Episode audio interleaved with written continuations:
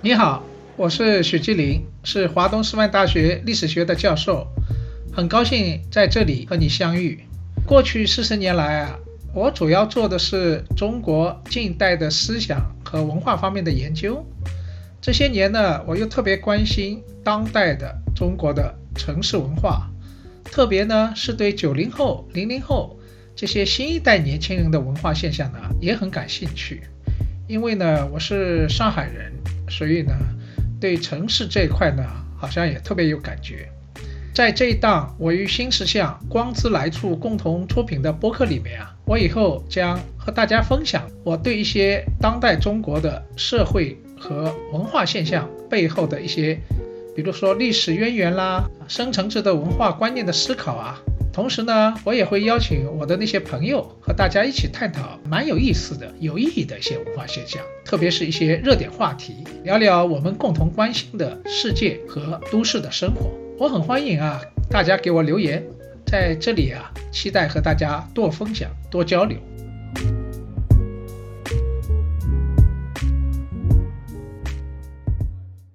我们都知道这几天啊，在中国由于奥密克戎啊。大规模的进入，所以呢，全国各地疫情啊都反弹了，呃，又进入了一个全民抗疫的这样一个状态。比如我现在所在的城市上海啊，上海几所高校啊，从复旦、交大、华东师范大学、同济等等，现在都是处于封闭或者半封闭的状态啊。好多同学啊，现在又只能在校园里边，特别是。有些稍微有点情况的，还只能隔离在宿舍里边，啊，这样的情况我们在二零二零年的时候见到，现在又碰到了，所以很多现在在大学的年轻学生啊，非常沮丧，感叹说青春才几年，疫情占三年。我们做老师的虽然暂时没有隔离到校园里边。但是真的对我们的学生啊，真是感到很痛心啊！那个现在刚刚开学不久，我们又重新只能上网课啊。那么好多现在的学生啊都很担心，我怎么办啊？有些同学啊，今年要考雅思，被取消了整整五次；有些学校由于疫情爆发，整个学生被大规模隔离转移，好多同学啊情绪都崩溃了。还有一些省的省考都延期了，现在你可以看到啊，有各种各样的难。大学生啊，大一有大一的难，进了大学以后，他感觉说，我好像又念了一个高四，啊，和在高中的时候被集中起来啊冲刺没啥区别。那么大四更难，大四本来现在是要什么？要出去实习找工作。现在都不封闭在校园，都没有这样的机会了。微博啊，这两天开了一个话题，叫“没有疫情的大学生活是什么样的”。我去看了看啊，真是非常感慨。有同学说，现在所有的计划都变成了等疫情结束以后。我理想中的大学生活变得支离破碎，疫情啊，使我的生活兵荒马乱，无数次的改签。无数次隔着屏幕说“我想念”，我的爱情被疫情打败了，我莫名其妙的焦虑，我无法控制的情绪，我们的青春每一刻都不一样，错过了就是错过了，没有了就是没有了。还有一个同学索性说了一句话：“你问我没有疫情的大学生活是什么样的，我告诉你六个字：从来没体验过。”我不知道此刻我们有多少同学有这样共同的经验和内心的感受。在这样一个很特殊的时刻，我今天呢就想和我们的同学们啊来聊一聊，我们怎么来共同面对这个突发其来的疫情，怎么来更好的守护和绽放我们的青春。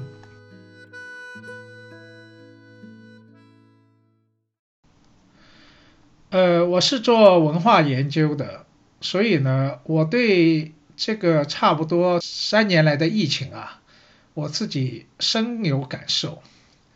我感觉这个疫情的冲击，为什么说会对我们的青春造成这么大的伤害？也许还有一些更深次的问题是值得我们探讨的。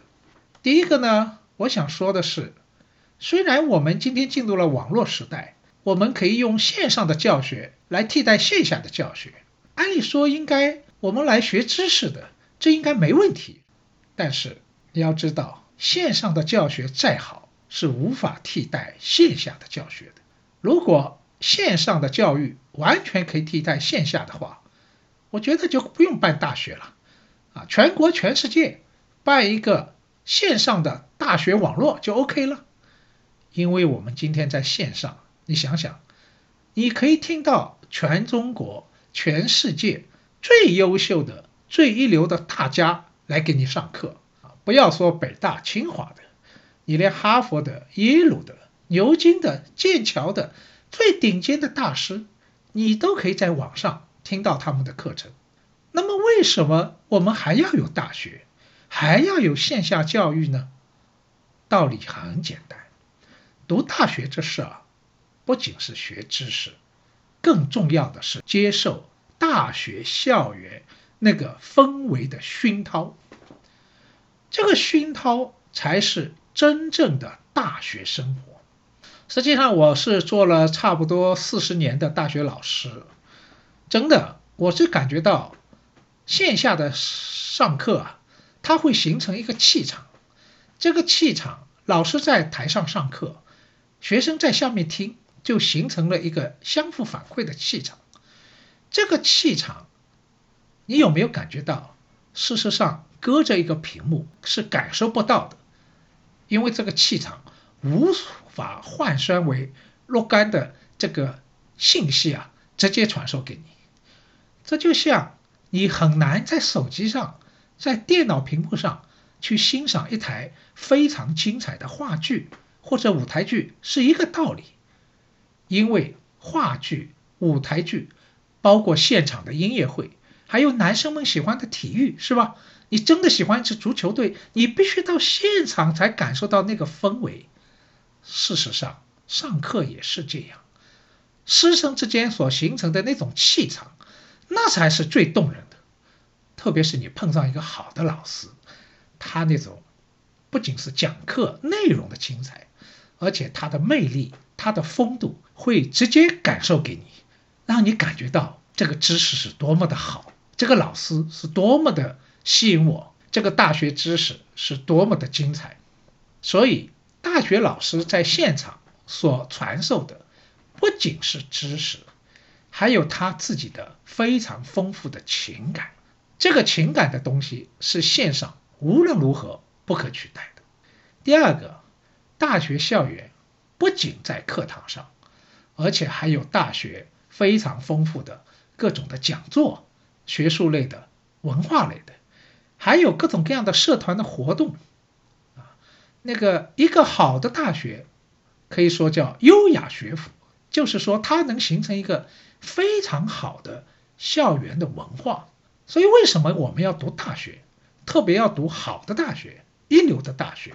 最重要，它有好的大学的氛围，在这样的校园生活里面，不仅是老师，而且是同学们相互的感染。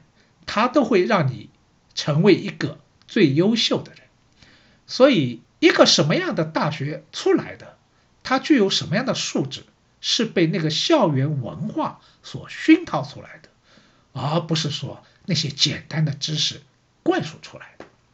这是第一个，我想和大家分享的，就说为什么线上教学是无法替代线下的教学的。第二个呢？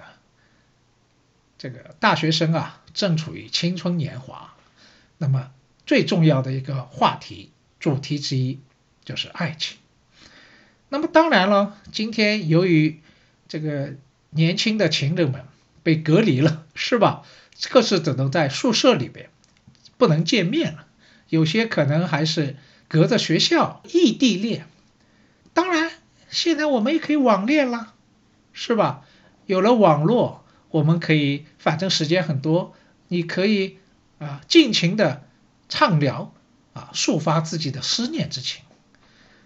但是，我想同学们肯定有个感受：网恋和实实在在的恋爱是不一样的。语言的交流、声音的交流，哪怕是视频的交流，它毕竟是隔着一个屏幕，隔着一个空间。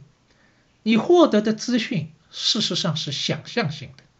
哪怕你是再知心、再投入，你毕竟只是灵魂的交流，而这种灵魂的交流是要通过你的想象来实现的。但是，爱情是什么？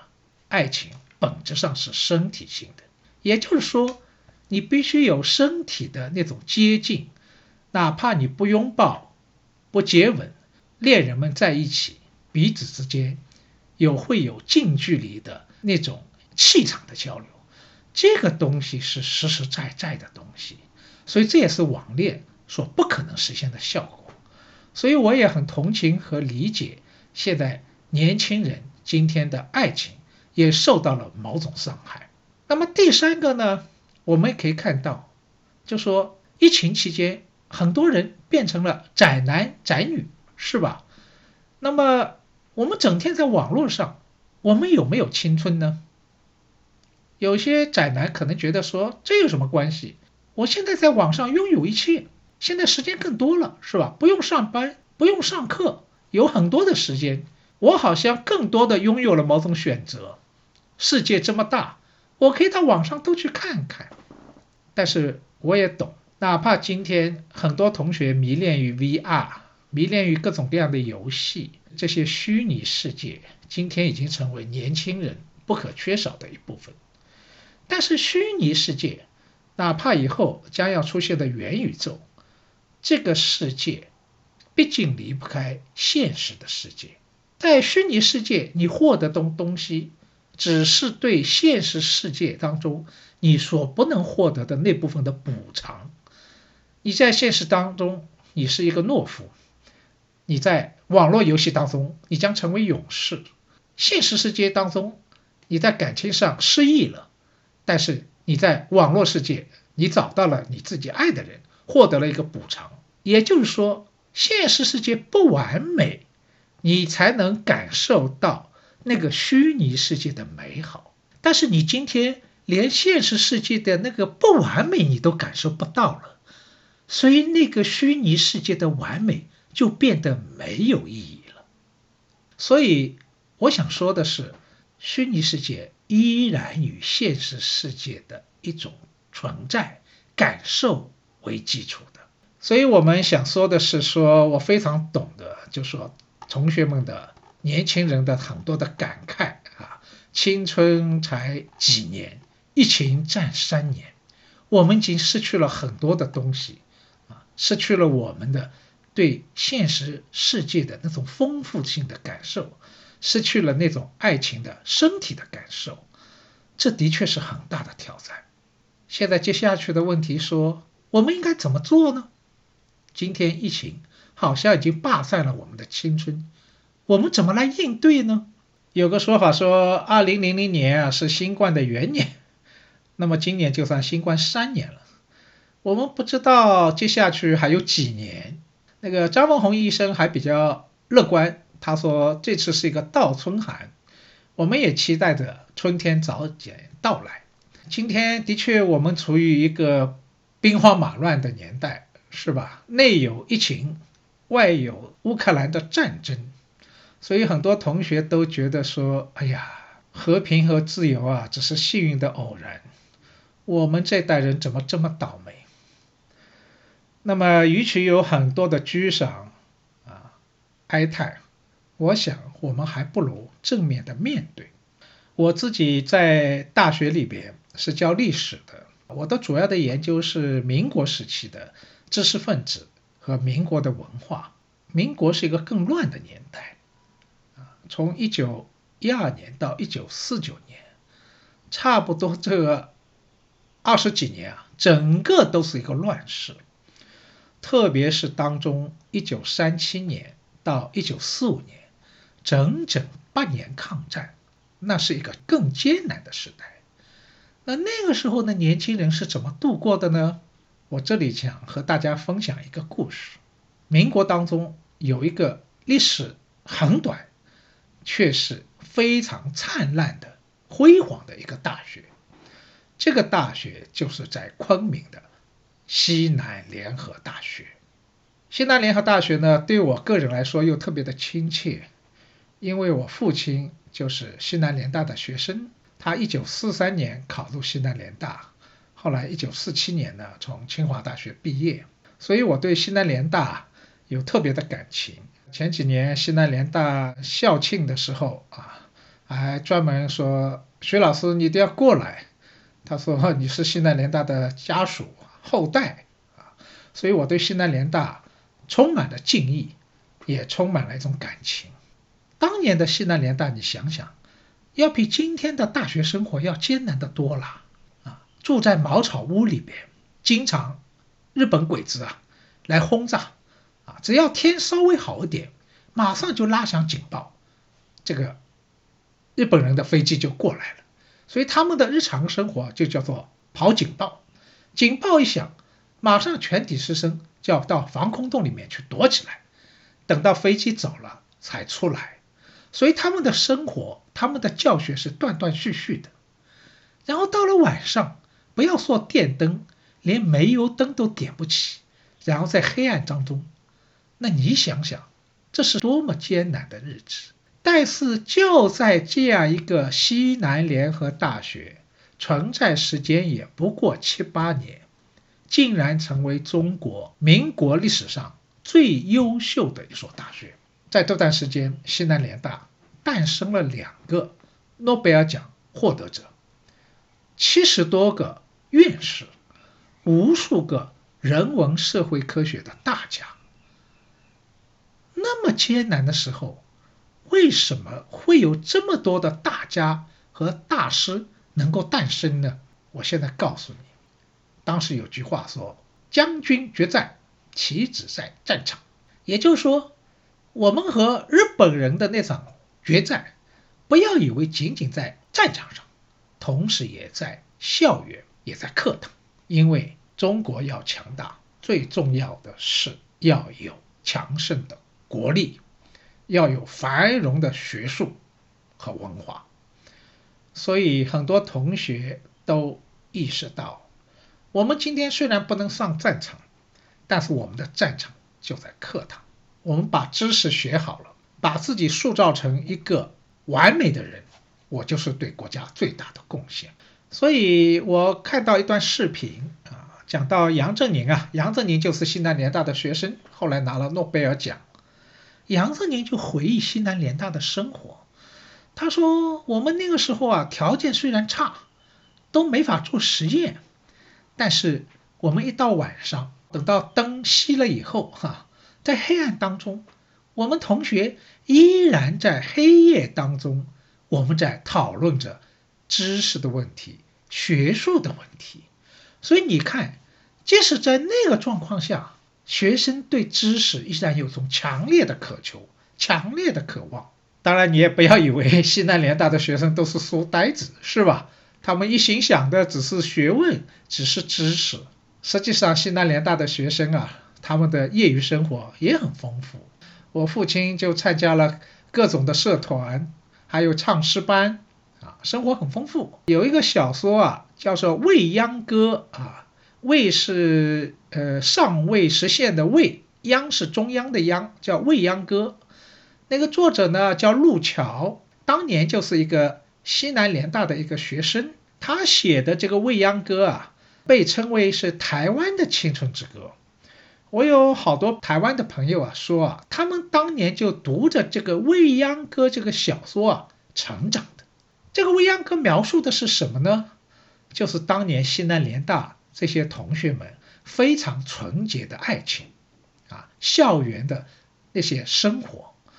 因为这段和我父亲有关，所以我就后来就特别找了这本书啊。这本书实际上大陆也出版了，我就看。看了以后啊，我说实话，我第一个反应还蛮失望的。为什么？好像西南联大的同学的那个爱情的生活太单纯了，太简单了，就像琼瑶写的小说一样，好像感觉有点不过瘾。有这么纯情的爱情吗？当然，现在可能年轻人的想法比较复杂，遇到的挫折也比较多，是吧？后来我想了想，大概不是当年西南联大的学生出问题，是我们自己出问题了。当年啊，西南联大的学生，他们的精神生活、情感生活的确比较纯粹啊，要比我们纯粹的多。所以你可以看到啊，很有意思的。我们从历史上来看。哪怕是有了战争，且不说今天也没有战争，也只是仅仅是一个疫情，是吧？在这样一种非常的时刻，事实上是最考验人的。人是生于忧患，死于安乐的。一个人的成长，往往是在一种忧患的环境下，才能真正考验一个人。在这种极端的情况下，有些人站起来了，但是。有些人就趴下了，是吧？站起来的人会比别人更高大，但是趴下的人也有可能就此堕落。所以今天这个疫情期间，如果你能抓住这个机会，像西南联大的学生一样，你以你自己的意志，你能够理性的规划自己该做什么事儿啊，未来要做什么，抓紧这个时间，学自己想学的。读自己想读的书，做自己想做的事儿，也许你就要比你的同龄人啊更强大。网络上我看到有句话说的很有意思，他说：“我们只是被疫情啊偷走了三年，但有的人被疫情偷走了一生。”我理解这句话就说，你被疫情偷走三年没关系，但是如果你就此自暴自弃，那么你也许就被疫情。偷走了一生。我自己做大学老师的，我就发现，实际上一个人的人格，一个人的基本盘，最核心的是什么时候被奠定的？就是这个大学的四年时间，或者在这之前的高中的三年。也就是说，在二十岁前后，这个四到六年期间，是一个人一生最重要的心理年龄，因为。它奠定了你的一个基本的价值观，你的知识结构，它会影响你一生。过了这个年龄段，哪怕你读再多的书，学到再多的知识，你已经无法改变在大学期间你形成的你的这套三观，你所形成的你的一套知识结构和思维结构。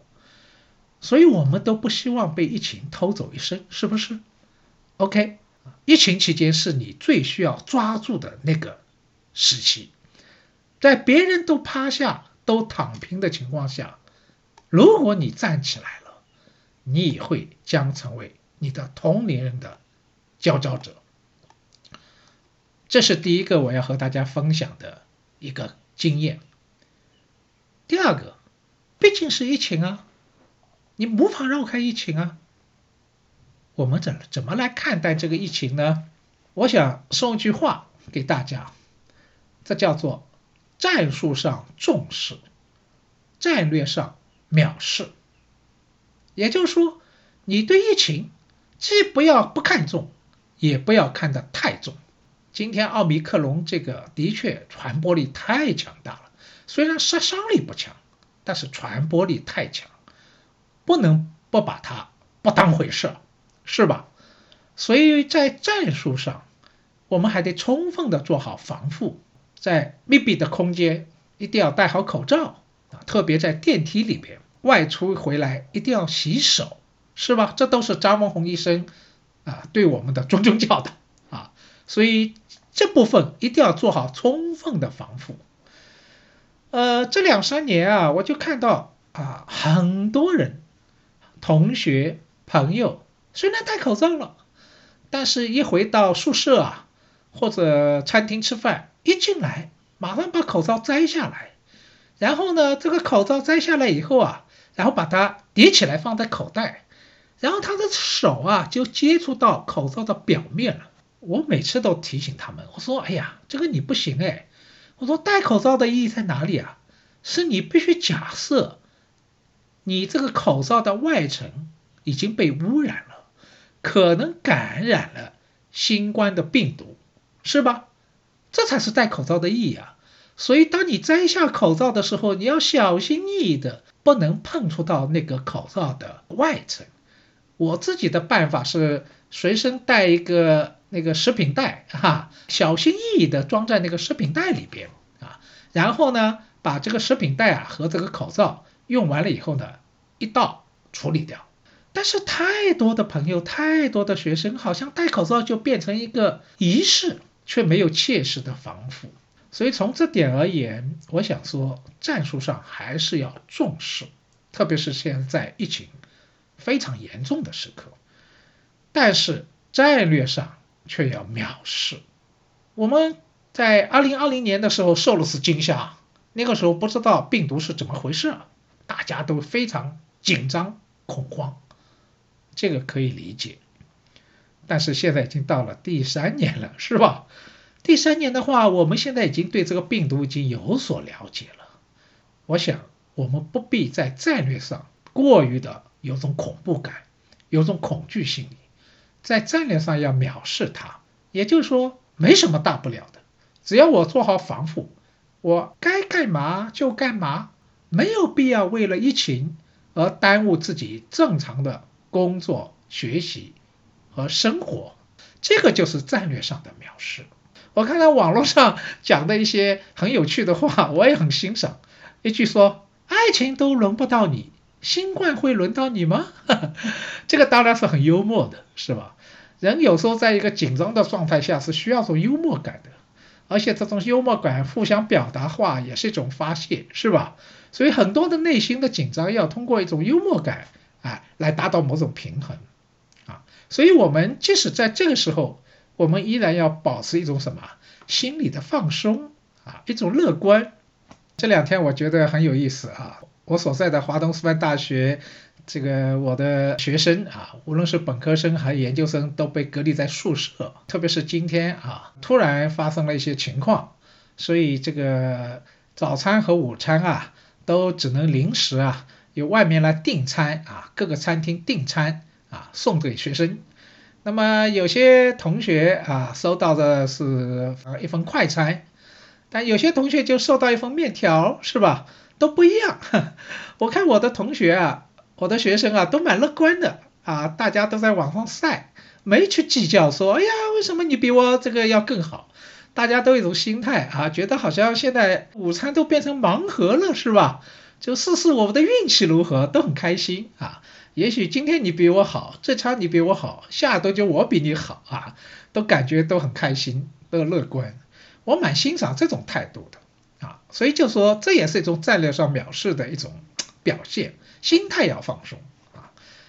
我也在网络上看到一个视频啊，这个视频是一个吉林大学一个女孩，那边当然吉林现在疫情最严重了。我看他也是在这个视频上啊，表现出某种淡定，而且他告诉我们说，当校园里面啊招那个志愿者，他说我去了趟厕所回来啊，志愿者报名已经满了。这点我觉得也很重要。人在某种恐惧当中，你过于的想到自己，你是战胜不了恐惧的。那个时候，你如果多关心一些别人。多参加一些公共的生活，反而你内心有一种什么？你给别人温暖，也给自己一种自信。呃，这里的故事太多了。我为什么说关心别人也是战胜自己恐惧的一种最好的办法呢？我就讲一个我自己学生的故事。我那个学生啊，是一个博士生，是大概差不多在十多年前啊。他就患上了绝症，骨癌，而且全身转移了，而且已经剩下来没有几个月时间了。那个时候我们都为他很担心，有些劝他说：“哎呀，你读点佛经吧，啊，读点什么？你相信宗教吧。”那么意思说暗示就说你可以通融的面对死亡。结果我这个同学啊，这个同学叫张刚。非常坚强，他是怎么面对死亡的？他依然在读书，在生命的最后一刻还在读书，而且还关心别人，还在支援援助大别山山区的孩子，因为他是一个在职的博士啊，还是有工资的。有一天我去看他，他还问我说：“老师，师母的身体好一点了吗？”你想想，我听了真的很感动，自己已经处于生命的最后一刻了，他还在关心别人，当然和他的内心的善良有关，但是更重要的是什么？你关心了别人，给别人温暖，你也拥有了自己。战胜死亡、战胜恐惧的一种力量。简单的说，我想说的是，对于疫情啊，我们要战术上重视，战略上藐视。第二个呢，一定要抓住这个难得的人生的空窗期来充实自我。第三个呢，我们依然要快乐和幽默的生活。无论是我们的学习生活，还是我们的感情生活，开心过好每一天，就是对无奈人生的最大报复。这是网络上的一句话，我也把这句话送给你，我们一起分享。每个人。心